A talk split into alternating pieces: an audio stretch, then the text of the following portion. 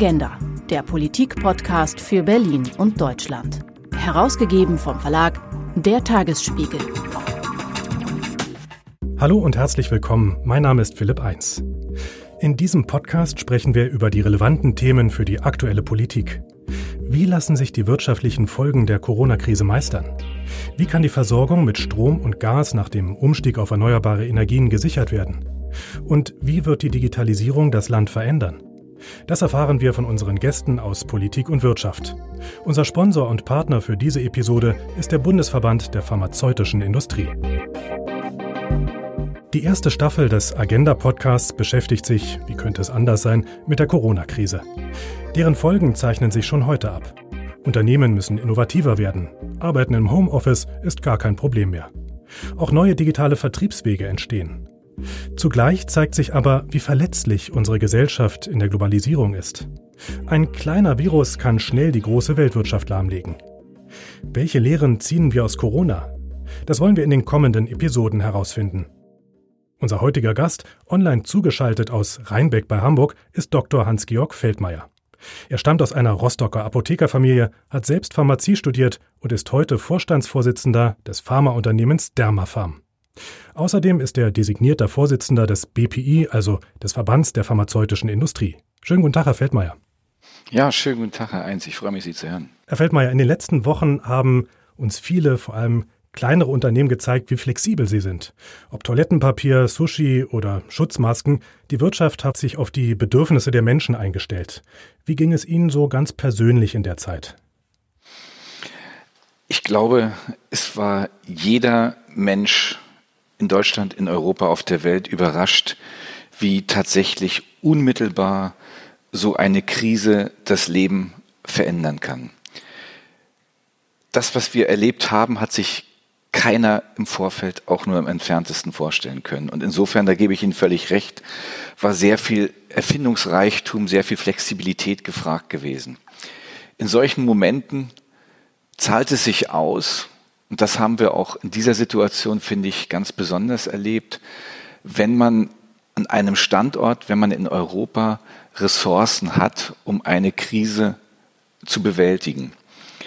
Die pharmazeutische Industrie, zu der wir nun gehören als Dermafarm, aber nicht nur unser Unternehmen, sondern auch all die anderen Mitgliedsunternehmen, haben unmittelbar auf diese Krise natürlich reagieren müssen. Sie haben gemerkt, dass es zu unmittelbaren Veränderungen im Markt gekommen ist das, was Verbraucher draußen erlebt haben beim Kauf von Hygieneartikeln, das haben wir in den Verkaufszahlen auch ganz stark erlebt, dass unmittelbar eine Bevorratung stattgefunden hat von diversen Arzneimitteln, von Gesundheitsprodukten, was einen ungeheuren Nachfrageschub ergeben hat. Also wir erinnern das uns mal so in den letzten Wochen, viele hatten das Bedürfnis, sich etwas Gutes zu tun, das Immunsystem zu stärken, sich aber auch mit Schutzmasken auszurüsten.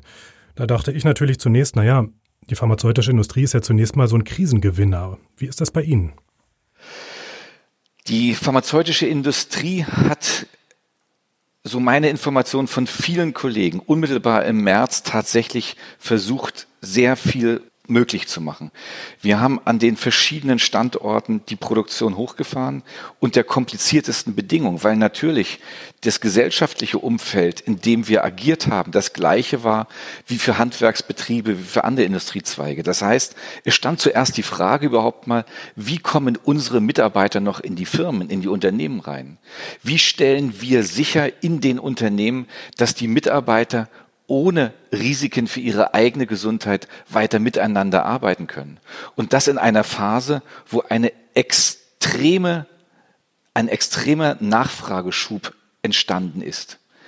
Dieser Nachfrageschub ist ja zum Teil künstlich erzeugt worden, auch durch die Politik, in dem beispielsweise Krankenhäuser aufgefordert worden sind, eine unmittelbare Bevorratung von mehreren Wochen durchzuführen, wo man sich fragt, also wie soll denn das von heute auf morgen alles funktionieren? Und insofern ja, schien es so oder haben viele gedacht, dass die pharmazeutische Industrie ein riesiger Profiteur von dieser Krise wäre. Ich glaube, das ist aber so tatsächlich nicht der Fall, weil für die meisten Unternehmen hat sich herausgestellt, dass es doch ein erstmal nur ein Bevorratungseffekt gewesen ist, der dann natürlich auch durch viele andere Faktoren unmittelbar wieder verändert worden ist. Naja, aber im Vergleich zur Gastronomie gab es bei Ihnen ja eine Nachfrage. Äh, viele Gastronomen, die jetzt nicht äh, nach Hause verkaufen konnten, mussten ja schließen. Wie haben Sie denn die Krise durchstanden? Jetzt mal ganz persönlich und ganz konkret an Ihrem Unternehmen. Wir haben sofort ein Krisenteam gebildet über alle Unternehmensteile.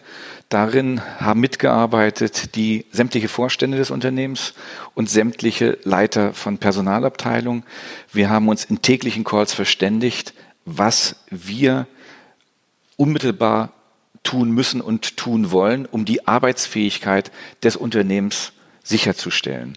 Natürlich gab es die Nachfrage, da haben Sie recht, aber vor allen Dingen hatten wir ja auch die Verantwortung als pharmazeutische Industrie, diese Nachfrage zu bedienen. Viele unserer Mitgliedsunternehmen und die meisten unserer Mitgliedsunternehmen stellen ja lebenswichtige Arzneimittel her. Auch Arzneimittel, beispielsweise in unserem Unternehmen, die unmittelbar auch für die intensivmedizinische Behandlung von Corona-Patienten von Bedeutung gewesen sind. Und insofern ist die Notwendigkeit und die Verantwortung einfach auch da gewesen, unmittelbar auf diese Krisensituation zu reagieren. Wir haben überlegt, wir haben Pläne gemacht, wie wir die Mitarbeiter arbeiten lassen, so dass wir sicherstellen können, dass wir trotzdem an fünf Tagen in der Woche 24 Stunden arbeiten können? Wie können wir sicherstellen, dass die Mitarbeiter sich trotz des Schichtregimes möglichst wenig begegnen? Wir haben zusätzliche Übergangszeiten definiert. Wir haben zusätzliche Desinfektionsmaßnahmen natürlich im gesamten Unternehmen realisiert. Wir haben im Unternehmen beispielsweise auch eine besondere Sicherheitsmaßnahme eingeführt, indem wir innerhalb der gleichen Firma den Versand und die Produktion räumlich quasi voneinander getrennt haben, die sonst miteinander verbunden sind, um im Fall von Corona-Infektion wenigstens an dem einen oder anderen Standort des Unternehmens weiterarbeiten zu können. Da höre ich so raus, dass Sie einerseits überlegen mussten, wie bleiben wir überhaupt arbeitsfähig? Andererseits ist ja auch die Nachfrage hat sich, die Nachfrage hat sich verändert. Also es wurden andere Produkte nachgefragt. Mussten Sie Ihre Produktion auch umstellen? Und wie geht das auch Ihren Kolleginnen und Kollegen in anderen Unternehmen in der pharmazeutischen Industrie? Ja, das haben wir von verschiedenen Kollegen in die verschiedenen Richtungen auch gehört. Tatsächlich, da haben Sie recht. Also wir haben natürlich das Produktionsprogramm und das ist dieser Vorteil, wenn man halt am Standort Deutschland die Fertigung selber hat. Wir haben das Programm unmittelbar umgestellt. Wir hatten eine erhöhte Nachfrage bei einigen Produkten. Wir haben deshalb versucht, Produktionslinien tatsächlich, die wir sonst nicht für diese Produkte verwenden, auch für diese Produkte nutzbar zu machen. Wir haben auf der anderen Seite im Bereich beispielsweise von Nahrungsergänzungsmitteln eine, eine geringere Nachfrage gehabt. Das erleben wir auch bei vielen Berufskollegen. Es gibt ja viele pharmazeutische Mittelständler, die beispielsweise im Bereich der Arzneimittelprodukte anbieten, im Bereich der Kosmetikprodukte anbieten. Da waren natürlich die Nachfragedellen unmittelbar vorhanden, weil das über den Einzelhandel, Drogeriemärkte geht. Äh, und insofern wurde dann auch in den Unternehmen, die nun am Standort Deutschland, Europa produzieren können, zwischen diesen verschiedenen Bereichen so gut wie möglich umgeschichtet, um vor allen Dingen die erhöhte Nachfrage im Bereich der Pharmaka bedienen zu können. Treten wir vielleicht mal einen Schritt zurück und schauen uns die gesamte wirtschaftliche Entwicklung an in Deutschland und auch in Europa. Zum einen ist die Konjunktur ja dramatisch eingebrochen. Auch die Finanzmärkte im März sind massiv runtergerutscht. Aber gerade die Finanzmärkte haben sich jetzt relativ schnell schon wieder einigermaßen erholt. Wie immun ist die Wirtschaft gegen Krisen wie diese? Ja, ich weiß nicht, ob ich da der geeignete Gesprächspartner bin als Nicht-Volkswirt, um diese Frage so allgemein beantworten zu können. Na, ich meine, ist Ihr Unternehmen ja auch börsennotiert. Also Sie kommen so ein bisschen aus der Praxis. ja, ja, ist richtig. Also die, ich glaube, das ist von Branche zu Branche und das sehen wir ja auch wirklich sehr unterschiedlich. Und die, die Folgen der Corona-Krise für die verschiedenen Branchen sind komplett unterschiedlich und sind deshalb branchenspezifisch zu bewerten. Natürlich ist es so, dass die pharmazeutische Industrie nie in Krisensituationen die das, der unmittelbare Gradmesser für gerade die wirtschaftliche Entwicklung ist. In der Regel ist es so, dass die pharmazeutische Industrie zwei, drei Jahre später auf solche Dinge reagiert, weil letztlich in einer Krisensituation, nach Krisensituation sich die wirtschaftliche Gesamtsituation verändert, damit die Einnahmen aus den Sozialversicherungen sich verändern, damit wiederum der Druck steigt, auf die gesetzliche Krankenversicherung die Kosten zu reduzieren und dann infolgedessen erst die pharmazeutische Industrie und die gesamte Gesundheitsindustrie von den Folgen dann mehr spürt als unmittelbar andere Branchen es äh, erleiden müssen. Das heißt, Sie können erstmal einigermaßen entspannt sein. Zumindest als das Branche. will ich, das will ich nicht sein, weil wir natürlich sehr aufmerksam sind. Das habe ich ja eingangs gesagt, auch um dieser veränderten Marktsituation gerecht zu werden. Äh, natürlich, ich glaube, keiner meiner Kollegen wird jetzt blauäugig optimistisch argumentieren, wie die nächsten Wochen weitergehen. Ich, ich glaube, niemand von uns kann das im Detail vorhersehen. Wir beobachten die Märkte sehr aufmerksam und wir arbeiten sehr intensiv daran, dass wir eine möglichst stabile Grundlage in der Zukunft auch haben. Was heißt das im Detail? Die gesamte Branche hat natürlich auch während dieser Corona-Krise ihre Vertriebstätigkeit, ihre Vertriebsbemühungen stark eingeschränkt. Bedeutet beispielsweise, Ärzteberater waren nicht mehr unterwegs, Unsere Vertriebsmannschaften für die Apotheken sind nicht mehr unterwegs gewesen, weil natürlich auch von Seiten der Ärzte, von Seiten der Apotheker das aus Sicherheitsgründen gar nicht gewünscht gewesen ist. Wir beobachten in der gesamten Branche, dass jetzt mit dem beginnenden Juni das wieder einsetzt. Das heißt, wir sind wieder unterwegs, dass wir auch eine, eine Nachfrage erzeugen. Wir sehen natürlich auch, dass auf der Kundenseite Ärzte, Apothekern sich dort auch wieder was verändert, dass die Patienten auch wieder verstärkt Arztbesuche machen. Auch viele Patienten sind ja verunsichert gewesen, sich in ein Wartezimmer, in ein volles Wartezimmer zu setzen und sich vielleicht gesagt, also bevor ich mich im Wartezimmer mit Corona anstecke, halte ich das ein oder andere Leiden vielleicht noch ein bisschen länger aus. Auch das beginnt sich wieder zu verändern, so dass ich im Großen und Ganzen in den nächsten Wochen von einer Normalisierung des Marktes ausgehe. Das, was wir beschreiben, das ist ja eher die Verbraucherseite. Heißt, wenn die Verbraucher wieder mehr Geld ausgeben, dann geht es auch ihnen als pharmazeutische Industrie besser, ähm, weil sie wieder mehr Umsätze generieren können. Wie aber können denn mittelständische Unternehmen von sich aus krisenfester werden? Um schon mal an die nächste Krise zu denken, obwohl wir aus der noch mal gar nicht raus sind, aber dennoch. Wie können mittelständische Unternehmen krisenfester werden? Ich glaube, wir müssen uns die Frage vielleicht ein bisschen allgemeiner stellen die Diskussion, die ich mit vielen Kollegen jetzt in den letzten Wochen und Monaten geführt habe und, und die wir, denke ich, auch mit der Politik sehr ernsthaft führen müssen, ist die Frage, welche Gesundheitsversorgung, welche pharmazeutische Industrie, welche industrielle Gesundheitsversorgung braucht Deutschland, braucht Europa als krisenfestes Rückgrat in solchen Situationen. Wir müssen uns die Frage stellen, was leisten wir uns letztlich als Gesellschaft hier in Europa und was ist notwendig, um am Standort Europa möglichst auch unabhängig von Drittmärkten, von globalen Märkten zu bleiben. Sie haben in Ihrer Eingangsmoderation gesagt, Sie haben von Energieversorgung gesprochen, von Verkehrswegen. Die pharmazeutische Industrie ist von der Bundesregierung auch als sogenannte kritische Infrastruktur eingestuft worden. Ich finde das auch richtig. Was bedeutet das? Die kritische Infrastruktur ist unter allen Umständen am Leben zu erhalten, wenn ich das so salopp sagen darf, eben auch in Krisenzeiten. Und da stellt sich für mich die Frage immer wieder, wie gelingt uns das unter sich veränderten Rahmenbedingungen? Und das ist dann der Punkt, wo wir mit der Politik in die Diskussion kommen müssen. Was erwarten wir voneinander?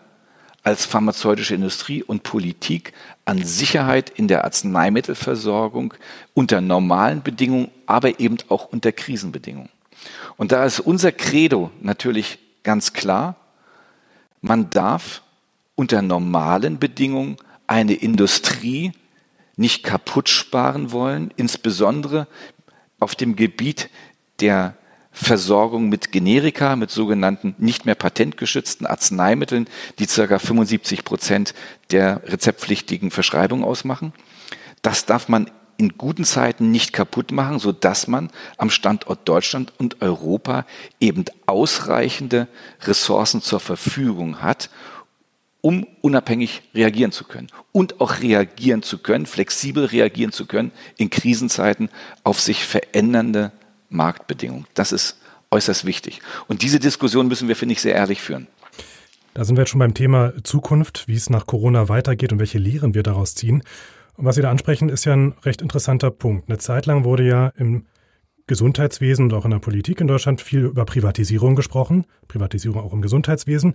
Und seit Corona sind wieder vermehrt Forderungen zu hören, die eine ja solide staatliche Vorsorge sich wünschen. Welche Wirtschaft wollen Sie? Also ich habe verschiedene Wirtschaftssysteme in meinem Leben erlebt bereits. Und ich reagiere sehr nervös, wenn ich, wenn ich bestimmte Situationen erlebe, wo der Staat versucht, in die Wirtschaft hinein zu regulieren. Ich habe 1986 in der pharmazeutischen Industrie der DDR angefangen zu arbeiten und habe die Mangelwirtschaft erlebt und, und wie man versucht hat, immer gegenzusteuern und wie man gesagt hat, okay, dann gibt es eben eine Behelfsverpackung, wenn bestimmte Dinge nicht mehr funktionieren. Wenn ich jetzt an manche Gesetzgebungen äh, schaue, wie mit einmal, ja, ich sag mal, nicht deutsch deklarierte Packung wieder im deutschen Markt kommt, dann bin ich an solche Dinge erinnert. Für mich sind solche Sachen, solche Überregulierung immer der falsche Weg. Naja, aber wenn ich Sie gerade richtig verstanden habe, wünschen Sie sich ja mehr Förderung auch für den Standort hier in Deutschland und Europa. Das kann ja eigentlich nur durch den Staat geschehen. Naja, also ich weiß gar nicht, also Förderung ist vielleicht der falsche Zungenschlag. Ich glaube, dass wir eine solide Preisbasis brauchen in der Arzneimittelversorgung, was die Finanzierung durch die gesetzliche Krankenversicherung, durch die private Krankenversicherung betrifft. Auf breiter Basis. Wir haben seit 2009 im Pharmamarkt für die aller, allermeisten Arzneimittel ein sogenanntes Preismoratorium. Das heißt, Arzneimittelpreise sind seitdem nicht mehr erhöht worden. In einer Zeit von nunmehr zwölf Jahren fast, in der natürlich wir mit diversen Kostenerhöhungen in der Branche zu tun hatten, in der die Lohnkosten permanent gestiegen sind, sind einfach die Arzneimittelpreise komplett eingefroren worden. Daneben gibt es sogenannte Rabattverträge für die, für die Arzneimittel, die in großer Zahl, die generischen Produkte vertrieben werden, wo Ausschreibungen von den Krankenkassen durchgeführt werden und die Produkte ja zu ruinösen Preisen letztlich eingekauft werden. Wir reden hier von Durchschnittstherapiekosten am Tag von sechs Cent. Und wenn Sie sich einfach mal vorstellen, für eine Therapie, für eine Coronartherapie, für eine Herztablette sechs Cent pro Tag, das sind Preise, bei denen wir angekommen sind, die sind dauerhaft nicht so, dass man damit in Europa auskömmlich wirtschaften kann. Jetzt bemängelt die Politik, möglicherweise berechtigt, möglicherweise in Teilen auch nicht berechtigt, dass sich der globale Markt verändert hat, dass beispielsweise im Rahmen der Wirkstoffproduktion vieles nicht mehr sich in Europa findet und hat jetzt ja auch in dem letzten Programm äh, eine Offensive gestartet, wo gesagt wird, dass circa für eine Milliarde Euro Förderung äh, Wirkstoffe und Impfstoffe wieder vermehrt nach Europa zurücktransportiert werden sollen. Das kann man versuchen. Ich meine aber, es ist viel, viel wichtiger, erstmal das, was man hat, nicht weiter kaputt zu machen. Wir müssen im Rahmen dieser Rabattverträge und diese Diskussion führen wir mit der Politik zu Bedingungen kommen, zu Rahmenbedingungen kommen, die eine europäische, eine ortsansässige Industrie nicht zerstören diverse Vorschläge haben wir der Politik unterbreitet und es ist gerade jetzt in Auswertung der Krise notwendig, diese Vorschläge immer noch mal neu zu wiederholen und noch mal neu zu diskutieren mit der Politik. Nicht vergessen dürfte man aber, dass das deutsche Gesundheitssystem ja schon recht teuer ist. Das heißt, die Ausgaben sind schon sehr hoch. Gleichzeitig sieht man auch, es hat ja in der Corona-Krise auch durchaus gewirkt im Vergleich zu den anderen europäischen Ländern. Es gab relativ viel Intensivbetten, äh, die Mortalität ist recht gering bislang geblieben. Gibt es denn schon Lehren, die Sie jetzt ziehen können? Na, ich denke schon, dass eine Lehre aus dieser Krise sein muss, dass man ein Gesundheitssystem nicht auf Kante nähen kann, dass man eben genau diese Reserven braucht und dass es notwendig ist, auch diese Reserven zu finanzieren in Nicht-Krisenzeiten. Die Bundeswehr brauchen wir auch nicht permanent, sondern wir haben sie für den Krisenfall und wir finanzieren sie durchgängig aus gutem Grund. Und solch eine Vorhaltung ist nach meiner Einschätzung in allen kritischen Infrastrukturen einfach notwendig, um in Krisenzeiten eben gerade so reagieren zu können, wie wir es in den meisten Punkten in der vergangenen Krise erlebt haben. Was Sie da formulieren, ist ja auch ein Auftrag zu einer Debatte in der Politik. Gibt es andere politische Debatten, die Sie im Bundestag gern sehen würden in dem Zusammenhang? Also vielleicht mal andersrum formuliert. Ich glaube, dass auch die Politik, und das erkenne ich auch an und das erkennt die Branche auch an, dass die Politik auch in Deutschland ihr Bestmögliches getan hat, um diese Krise optimal zu managen. Wir sind, Sie haben es gesagt, wir sind bisher sehr gut durch diese Krise durchgekommen. Und da müssen wir auch einfach auch mal ein Lob Richtung Regierungsbank aussprechen, dass hier auch mit ungeheuer großem Engagement die Krise gemanagt worden ist. Das Gleiche haben wir erlebt in den verschiedenen Branchen, die in dieser Krisensituation einfach geöffnet geblieben sind. Viele Branchen konnten nicht geöffnet bleiben, Sie haben es gesagt, aber schauen wir die Lebensmittelmärkte an, schauen wir die Krankenhäuser an, schauen wir eben auch die pharmazeutische Industrie an, die Apotheken, die Ärzte, die einfach da gewesen sind für ihre Kunden, für ihre Patienten in unserem Fall. Und ich glaube, dass wir hier gemerkt haben, dass alle Systeme funktioniert haben, dass sie marktwirtschaftlich funktioniert haben und dass sie eben sehr flexibel auf diese Krise reagiert haben. Wir hatten ja die Thematik beispielsweise auch der Schutzkleidung, wo wir gemerkt haben, okay, was können wir eigentlich hier machen? Wie können wir die Menschen auf der Straße schützen? Wir haben jetzt die Maskenpflicht überall, nachdem wir auch das Problem der Maskenversorgung geklärt haben. Wir hatten am Anfang Probleme, große Probleme in der Branche beispielsweise, um genügend Schutzausrüstung kurzfristig ranzubekommen, weil einfach diese Hamsterkäufe uns dagegen gestanden haben. Auch das haben wir in der Branche gemanagt gekriegt. Also wir sehen schon, dass die Mechanismen der freien Marktwirtschaft greifen. Wir müssen aufpassen. Und das ist vielleicht die Grundsatzbitte, die wir an die Gesetzgebung haben, dass wir uns diese Flexibilität auch in Zukunft nicht kaputt machen lassen.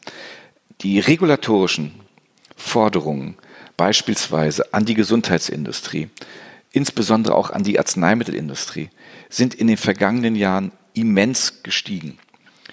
Diese Dinge machen es einfach zunehmend schwieriger, und das hat man auch in dieser Krisenzeit eingesehen, flexibel auf Veränderungen zu reagieren. Es ist beispielsweise eben nicht so einfach möglich zu sagen, es gibt einen Wirkstoff Ibuprofen, um einen, irgendeinen Namen zu nennen, nicht mehr von der Wirkstoffquelle A und dann kaufe ich den eben vom Lieferanten B und produziere einfach weiter. Sowas darf heute unter normalen Bedingungen nicht mehr so einfach stattfinden, weil die Auflagen, die regulatorischen Auflagen, so einen Wechsel durchzuführen, beispielsweise ungeheuer hoch geworden sind, sodass ein solcher Prozess möglicherweise mehrere Monate an Zeit beansprucht heutzutage. Und das sind Dinge, die machen natürlich einen Wirtschaftszweig unflexibel. Ich glaube, zumindest mein Credo auch, dass es ganz wichtig ist, dass wieder mehr begriffen wird, dass die pharmazeutische Industrie auch ihrer Verantwortung und ihrer Eigenverantwortung in der Lage ist, sehr gut nachzukommen. Nicht alles, nicht jedes muss permanent überreguliert werden. Wir müssen hier zurückschrauben, damit wir flexibel sind. In dieser Krise hat die Politik einiges zugelassen, dass einiges schneller geht. Ich glaube, diesen Prozess der Diskussion müssen wir jetzt nachhalten und erneut führen, um auch diese Dinge neu zu betrachten und hier auch für die Zukunft einfach vernünftige neue Erleichterungen wieder mit zu implementieren. Flexibilität, das ist dann eine europäische Diskussion. Flexibilität war ja ein gutes Stichwort. Wir alle mussten flexibel sein in der Krise, im Großen, aber auch im Kleinen. Wir mussten uns einlassen auf mehr Digitalisierung, mehr Meetings im Online-Räumen als im tatsächlichen Konferenzraum und auch auf mehr Krisenvorsorge. Was würden Sie sagen, würden Sie bei Dermafarm, bei Ihrem Unternehmen ganz konkret verändern wollen nach der Krise? Wir haben im Unternehmen, denke ich, vieles bisher schon richtig gemacht. Wir sind ein Unternehmen, welches 90 Prozent der Produkte in den eigenen Fabriken herstellt. Wir sind damit kaum auf Drittzulieferer angewiesen. Wir haben als Unternehmen als Grundsatz eine Lagerstrategie, dass wir von jedem Produkt zwei bis drei Monate Mindestbestand im Lager haben wollen. Das ist eine Unternehmensphilosophie seit vielen, vielen Jahren, weil wir wissen, dass es durch Marktschwankungen immer mal wieder zu Veränderungen kommen kann. Und unser Credo ist, wir wollen lieferfähig bleiben. Ich glaube, wir sind hier an dieser Stelle sehr gut aufgestellt. Wir werden auf jeden Fall aber weiter auch die Überlegung treiben, für mehr Produkte noch als bisher Alternativen in der Wirkstoffbeschaffung mit aufzubauen. Das ist ein Prozess, der über viele, viele Jahre äh, bei den Produkten ohnehin schon läuft, aber dieser ist noch weiter zu forcieren, um einfach krisensicherer zu bleiben. Und ich denke, dann sind wir, dann sind wir eigentlich sehr gut aufgestellt. Wir sprechen ja in diesem Agenda-Podcast über die Krise, also die Krise in der Wirtschaft, auch die Krise von Unternehmen. Und wer Krisen bestehen will, das habe ich nun mitgenommen, der muss strategisch denken, der muss flexibel sein. Eine persönliche Frage zum Schluss, Herr Feldmeier, welche Krise haben Sie denn so in Ihrem Leben überstehen müssen?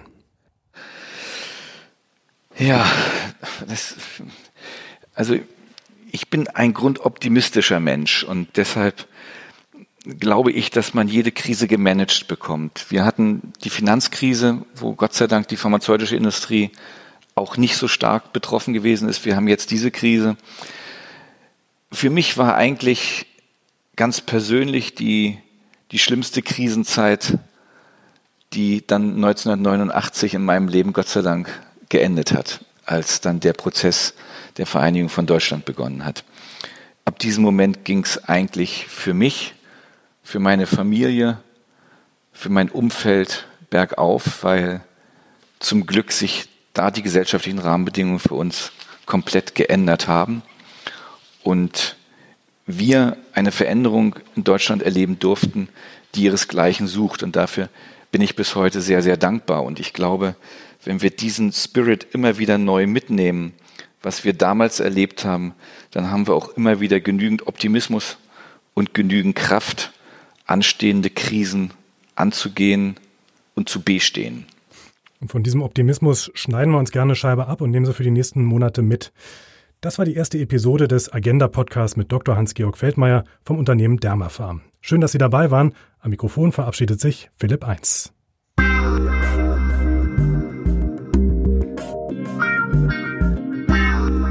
Agenda, der Politik-Podcast für Berlin und Deutschland. Weitere Informationen unter agenda-podcast.de.